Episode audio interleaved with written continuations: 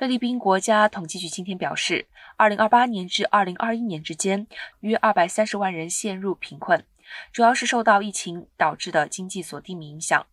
根据菲律宾国家统计局，2021年国内贫穷人口攀升至近两千万人，占总人口数18.1%，较2018年的16.7%窜升。